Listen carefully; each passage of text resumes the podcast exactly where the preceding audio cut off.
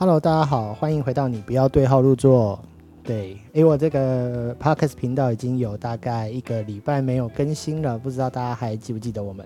希望大家还有办法听到我们节目，好吗？那个，好啦，那个不知道大家年假过得如何？才刚过完一个这个中秋的年假四天，你知道当爸妈之后啊，这个年假的部分。廉价其实是个折磨。如果你没有出游计划的话，其实廉价要跟小朋友一起相处，对我们夫妻俩的压力有点大，你知道？因为平常交给阿妈在顾，然后我们就去上班。那下班回来呢，其实没有太多的时间，所以可以很精华的陪小朋友玩一下，玩完以后送他去洗澡、睡觉，这样。那可是连假就是二十四小时，连续四天的相处。不过我们还是有安排啦，还好有这个阿妈的神力后盾，所以我们在廉价四天的最后一天呢，就有请阿妈这个稍微照顾一下。那我跟老婆就去看了电影，久违的两人小世界，然后去看了电影，然后我终于终于看到了这个最近这个电影圈的大作《天能》。对，哇，看完真的是，我看到中间就就转头跟我老婆说，哇塞，导演是天才，真的是天才的想出来。那不管是拍摄手法、整个剧情的节奏、音乐的配合，然后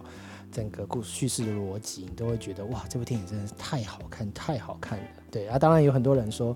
这个看完会有看不懂的感觉，这个我就不确定了啦。我可能是自以为自己装懂，这样不懂装懂，但的确看的过程，呃，放掉太多的仔细的要去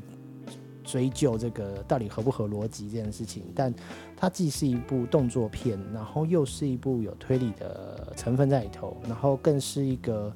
这个把一些这个物理学、一些量子物理或者是这个。天文物理的东西的这个学问放进去，所以我觉得蛮值得一看的，还可以学到一点点东西，我觉得蛮不错的。然后那相关的电影的讨论，我相信网络上一定有很多，我也不是专业影评，就不跟大家分享了。好，然后连假四天呢，还带这个小朋友去了一个农场，然后呢，在这个桃园。靠近哪里啊？那个龙潭吗？龙潭那边，龙潭靠近小人国啦，应该这样说。一个小小的农场，其实是把爸爸辈、父执辈的朋友，然后那边有一块农地，那真是有点开了我们的眼界哈。那块农地也不小，嗯，大概有一个小学这么大。然后呢，呃，有一个农舍，农舍弄得非常漂亮，可能是我这辈子看过最漂亮的农舍。对，然后呢？为什么说漂亮？就是它完全没有农舍的感觉，有点像别墅的感觉。但虽然它是有点一个货柜加高的概念，价高的货柜，然后但走进去之后会觉得哇，这里头好像豪宅的装潢，对，整个非常的舒适，然后呢美感也非常的不错，非常一点都没有以前农地给人的这个脏乱啊、蚊虫多啊、昆虫多啊，然后这个破旧的感觉。对，那。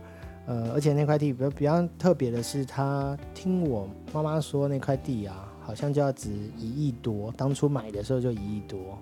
那现在转手卖掉，不知道是卖了多少钱这样子。对啊，所以所以蛮蛮难得的机会，有去参观一个这样的地方。那当然大家也可能参加不到，只能听我说啦，因为那个就是朋友的朋友，对，所以也不是一般人都进得去，目前也没有开放，但只能说这样的。感觉很棒，我跟太太就有在想说，哎，是不是退休之后会不会想要这样的生活？这样，对，好了，那回到今天的的主题好了，今天的主题呢，回到一些这个，我想要跟上班族聊聊，跟上班族聊聊这个，对啊，因为我诶，我的 pockets 挂在这个。职场、商业、职场这个范畴、投资的范畴这个领域里头，所以，呃，相信可能会看到 podcast 的的的听众或大家搜寻到的，可能都会是因为从这个领域进来的，然后。呃，谢谢大家啦，在这么多的选择当中，不小心点到了我们这个频道。对，虽然我一直开玩笑说这个，反正我没流量，随便乱说，但是还是很在意这件事情的，就是希望还是有点流量啦，可以跟大家互动啊，然后交些朋友这样子。所以如果大家想要跟我互动的话，也可以到我的 IG，有特别刚帮这个 Podcast。开了一个 IG，然后呢，大家可以在上面回复留言，好吗？那今天要聊的是跟上班族有关的这个我自己的真实经历啊，就是啊，以前我从这个大学选的科系啊，就是大学选的科系是这个大众传播学系，然后我们常常开玩笑说，大众传播学系其实不是一个专业，对，因为你读新闻系的人可以去当记者啊，做新闻，然后你读这个广告系的人可以去做广告，然后你读行销的可以做行销、办活动、公公关等等。大传系其实是一个大杂烩，你什么都碰一点，但其实没有专业。对，所以开玩笑就是，中文系的都可以来当记者，英文系的都可以去报英文英文新闻。那大众传播这个学系到底要干嘛呢？我们又没有像人家专科或者是技职，就是拍电影啊、拍电视啊，技术层面或剪接层面的技术含那个含氧量这么高。对我们都是老师给我们一定的环境或设备，我们有兴趣就自己去摸看看。我跟你说夸张的。大众传播学系，我们大学的时候学剪接这堂课是教授丢一片盗版的剪接的程式给我们，然后跟你说这学期就要学会这个，大家拿回去自己研究看看。总之期末的时候交出，我们给一个素材，期末的时候利用这些素材，你自己剪一个短片交上来给大家看，那就是你的的剪接课了。对，老师没有教，老师自己可能也不会操作，我不知道，老师完全没有教我们怎么操作剪接，也没有教剪接的逻辑等等，蛮特别的吧？所以读大众传播学系呢，一直到我这个毕业之后，我们真正有进入业界，就是我是进入电视幕后制作啦，就是做电视综艺节目的。那真正有进入到相关领域的，我们班大概不到三分之一吧，很少很少，大部分很多人中间有传直销的，啊，有保险的。啊。有去考公务员的，啊，对，有回家去继承家业的，啊，有继续求学的，啊，然后真正进入到电视领域的，或者是这个传播圈的，相对的少很多，不像是业界有名的世新啊、辅大、正大，他们的学长姐跟这个在从业人员就真的非常非常多。那所以，我从进入电视圈之后就有一个震撼，这样。那再来另外一个进入电视圈之后的震撼，就是会发现啊，我们越做电视越觉得。这不是一个专业，不是一个专业，你知道？就是我们有很多我的制作人，当时遇到一个制作人，他是这个体育管理学院出身的，对，很妙吧？对，休闲管理。然后这个问了旁边的同事，大部分都不是相关科系的，很少是有像我这样子正科，就是正统科班出身，也不算科班呐，但就是学这个学这个领域的，很多都是呃机缘巧合或认识了某些人。然后辗转介绍，或者是对这个电视圈产业有兴趣就来做，所以，所以呢，真的不是一个特别特别求学，然后往这条路走去发展，就是大家好像都可以来参与，只要你有兴趣。那的确，我们这个做电视幕后工作人员是非常非常需要热忱。那刚播完的金钟奖就知道，这个做电视圈的人都是疯子。那都虽然说是疯子啊，就是乐在其中，做的很快乐，很开心，但不计酬劳，因为薪水真的不多。那就是一个燃烧一个热情跟一个梦想斗志，这样很想做一些什么厉害的东西，很想把自己的作品拿给人家看，很想告诉人家说那东西是我做的，这样。所以呢，呃，进入这产业其实靠的是热情，你真的很想做。我们的汰换率非常非常的高，进电视圈我们。我们其实以前有个地下室，在这个台北市东区延吉街光复南路那边有一个小巷子，我们公司在那边是一个民宅，就一个老公寓的民宅啦。那里头有个地下室，地下室呢有一面墙很酷，就是我们各 各制作单位各个节目的制作单位呢，就收集了很多的履历。那履历都是什么？就是阵亡履历，就是很多的大学生毕业啊，社会人士毕业说想要做电视啊，可能看看综艺圈、看演艺圈光鲜亮丽就想来做。那常常有这个不到三个礼拜、不到两天、不到一天，甚至夸张的不到几个小时，还有这种早上报到，中午吃个饭就散人的，就是我不知道他们来面试的时候报时有什么心情，但是他们散人的心情倒是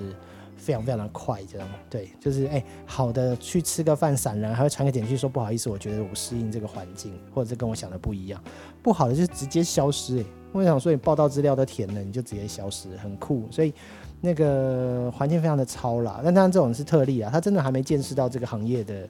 地狱，他就先跑了。那你看到地狱怎么办？这行业真的非常非常地狱，我跟你说，非常非常煎熬的一个环境。那这个真的熬过去的人是，就是表示他真的就是对这个行行业非常有热情。但是呢，还有一种是像我这种，呃，除了有热情之外，慢慢被消磨掉。我们慢慢在那里头，你会发现会觉得自己。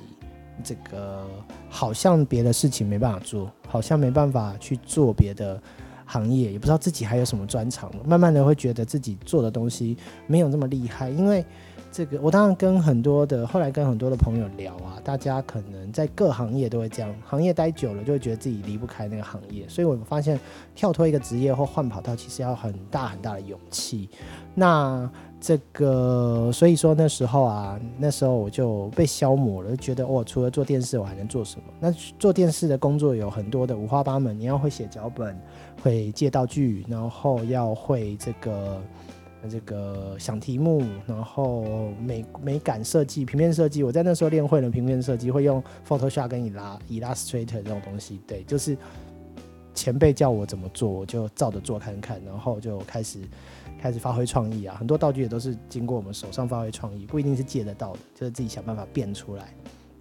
好，所以在这边我们磨出了很多很强的技能，但都不是专业。你说我真的跟专业的道具美术比比不上，我们做不出来那么漂亮的东西。那你说我们真的跟摄影班摄影师他们比较，我们也没那么厉害。我们偶尔拿一个小小的手持的 DV Cam 就出去拍摄一些外景。对，可是呢，真的要跟摄影班比，又没那么厉害。你说跟电影从业人员比，我们又不会那么拍。那更比如说打光，我们从来没在打光，电视圈没在打光的，就是拿 DV 就拍了。对，除非你发摄影班才会有有这个摄助打光，不然这个我们这这方面技术就很弱。对，然后就会久久，然后当然也在这个业界看过很多神人。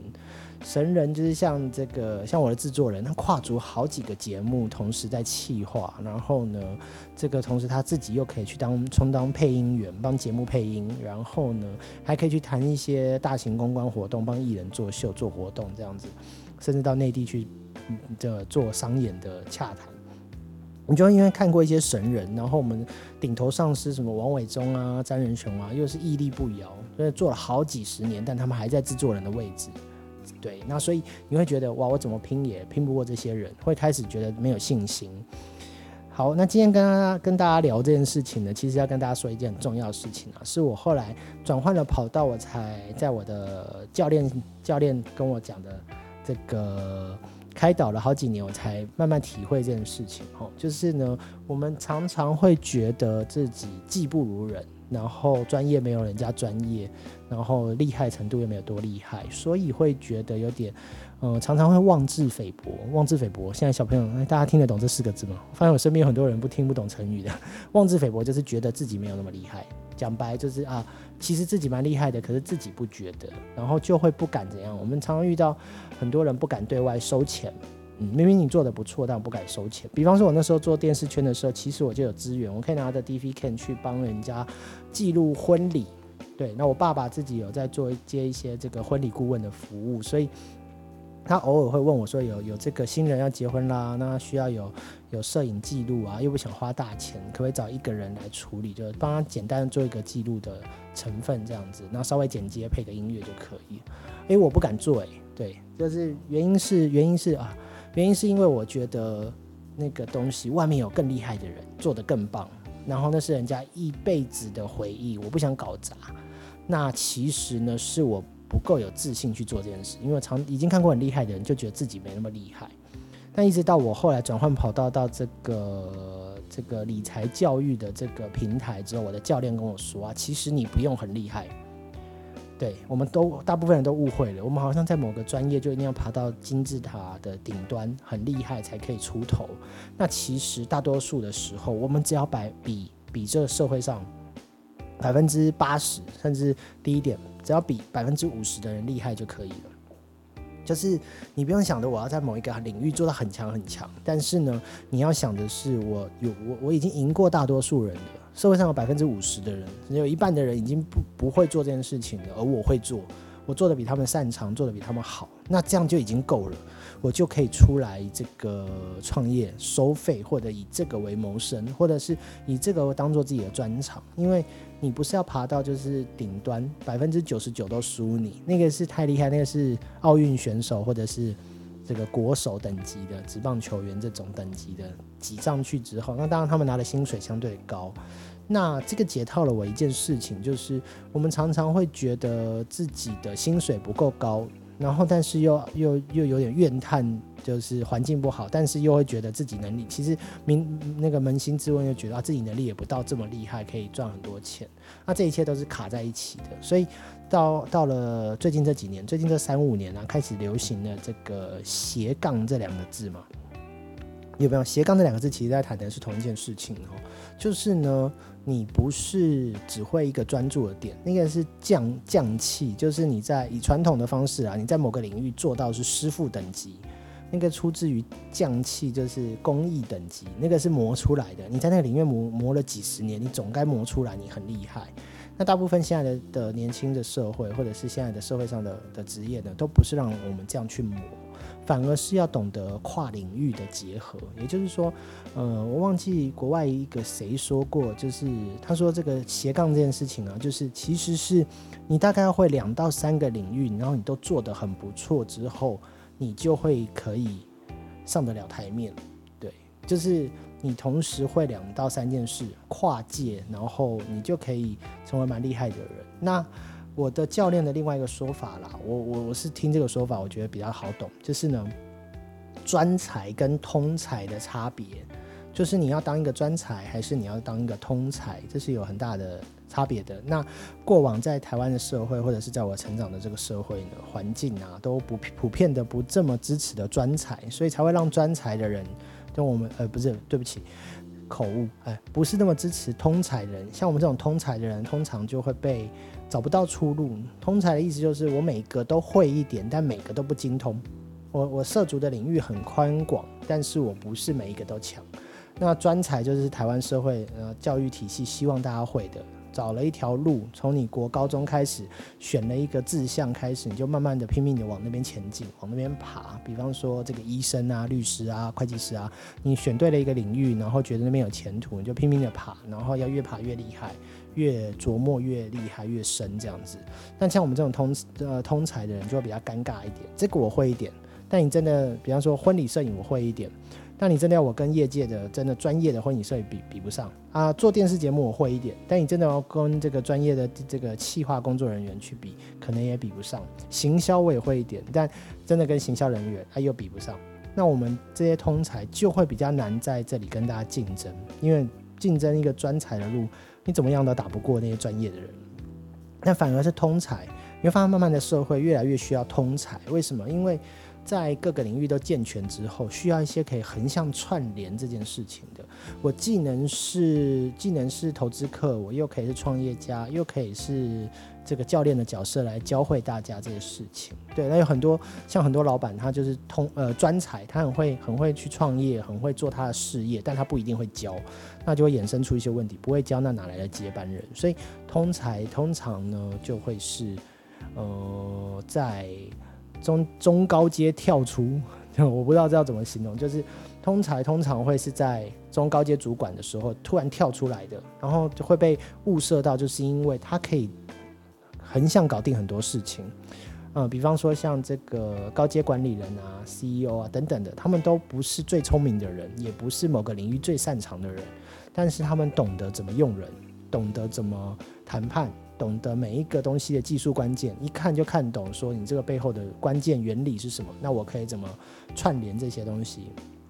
所以，我个人也觉得这个通才是一个很需要在这个社会上存在的，才能去横向串联很多的产业，然后蹦出更多新的火花。只是过往呢，大家一直不被重视，这样。所以这几年开始讨论斜杠之后，我觉得是一个很好的议题，就是一个人不是只要会一件事情、一个职业或一个专长，你可以同时培养好几个兴趣，然后慢慢在各两三个兴趣的领域里，然后发展都不错。那渐渐的，你可以结合或者是跨界出来以后，你就会。变成一个。自己的一条路，你就会树立出自己的一个蛮特别的领域，这样子。所以今天要跟大家聊的呢，其实就是这件事情，鼓励大家就是，诶，如果你跟我一样，在专才的路上不是这么顺利，然后觉得处处不如人的时候，你可以想想看，自己是不是其实是一个通才的角色。像我以前做道具的时候，我就觉得哇，还好这个我也会一点，那个我也会一点，所以我知道去哪里借东西，我要知道找谁问什么，就是呃，在各领域我都有涉猎的时候，我能够有。有的解决方案就比别人多，嗯，讲到解决方案，以前我有一个财务的教练也是这样跟我讲了一个小故事。小时候呢，你要用钱的时候，你只有几条路，一个是跟爸妈伸手要，一个是零用钱。那零用钱是跟爸妈伸手要，那一个是打工赚钱，就是我去做点什么工作可以有一个薪水。还有一个方法就是偷，很多小朋友都有偷过东西。为什么？因为他脑袋中会的解决方法就是这几个。我我们需要用钱，我想买一个东西，我的解决方法立马跳出来就是这几个，就是我可以去要、去赚或者去偷。那学着随着年纪长大，我们开始。呃，认识很多身边的朋友，听过很多社会媒体的这个介绍，然后融入这个环境之呃社会环境的时候，才会发现哦，我还有更多的选项。我的打工有不同的打工方式，我甚至可以去接案子。接案跟打工可能不一样，一个是用时薪去换算，一个是用案子来换算，就换算对啊。所以我们需要用钱的时候，开始有不一样的。有不一样的想法，有不一样的解决方案。那这解决方案最特别的是，你一定要有听过、学过、碰过，你才会出现在你脑海中。你不可能脑中平白无故的多了一个解决方案，知道钱从哪里来，这太神奇了，不太可能。所以，为什么我们鼓励大家学一些投资理财教育的东西是？你如果只一味的上班，然后没有跨足其他领域，你这辈子都没有其他解决方案。那在为什么以前说人家说中年失业危机，到你三四十岁突然这个工作不保了，或者是环境出了问题，像最近我老婆在旅行社，然后很多的这个中高阶主管都被逼的有腿，因为他们领很多钱，那现在又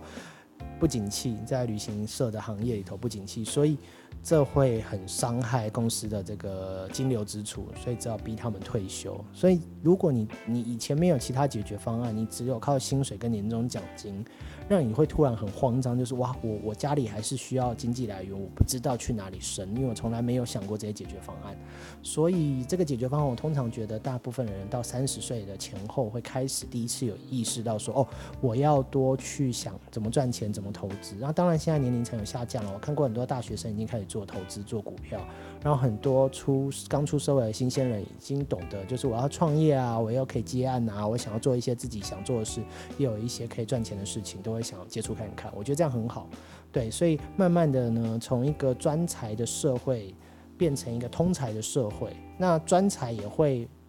因为这样的转型呢，专才也会被更加的重视，因为这社会只剩下硕果仅存的专才就是你们几个，所以反而专才会得到更好的待遇、更好的这个地位，这样子，所以我个人是蛮崇尚。呃，专才的的崛起啦，有很多专才这件事情。呃，对不起，通才，一直一直讲错哈，通才这件事。所以鼓励大家，不管在投资理财还是在自己的兴趣职业呢，都可以有一些这个横向领域，然后不同领域跨界呢，然后来思考看看，来接触看看，对，然后一直不同接触的其他的领域，然后呢，呃。